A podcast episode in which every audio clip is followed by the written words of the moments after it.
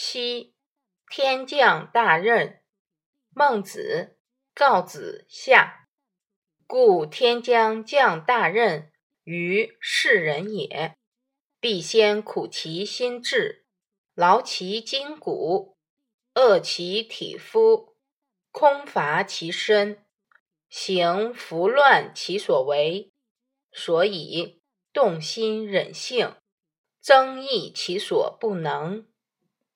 注释一：选自《四书章句集注》，中华书局一九八三年版，标题为编者所加。二是这个。三乏贫乏，这里指使贫乏。四服违背。五动心忍性。使内心警觉，性格坚韧。六、增益，增加，增同增。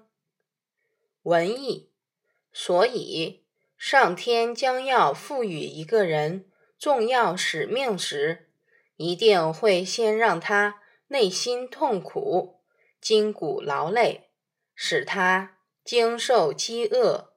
贫困之苦，做事总是不如意。通过这些磨练，来使他内心强大，性格坚韧，增加他所不具备的才能。苦难变成财富的首要条件是自强自立。只有能承受并战胜苦难。苦难才能转化为财富，你知道吗？五谷大夫百里奚是春秋时期虞国人。虞国灭亡后，他沦为晋国的奴隶，后从晋国来到秦国。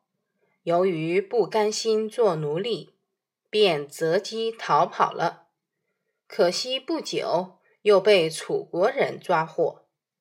秦穆公听说百里奚很有才华，于是派人去楚国寻找他，并将他赎回。百里奚来到秦国后，秦穆公与他交谈好几天，对他十分赞赏，封他为大夫。因为秦穆公赎他时，用了五张黑公羊皮，所以他被称为五谷大夫。在百里奚的辅佐下，秦穆公改革内政，操练兵马，很快成为春秋五霸之一。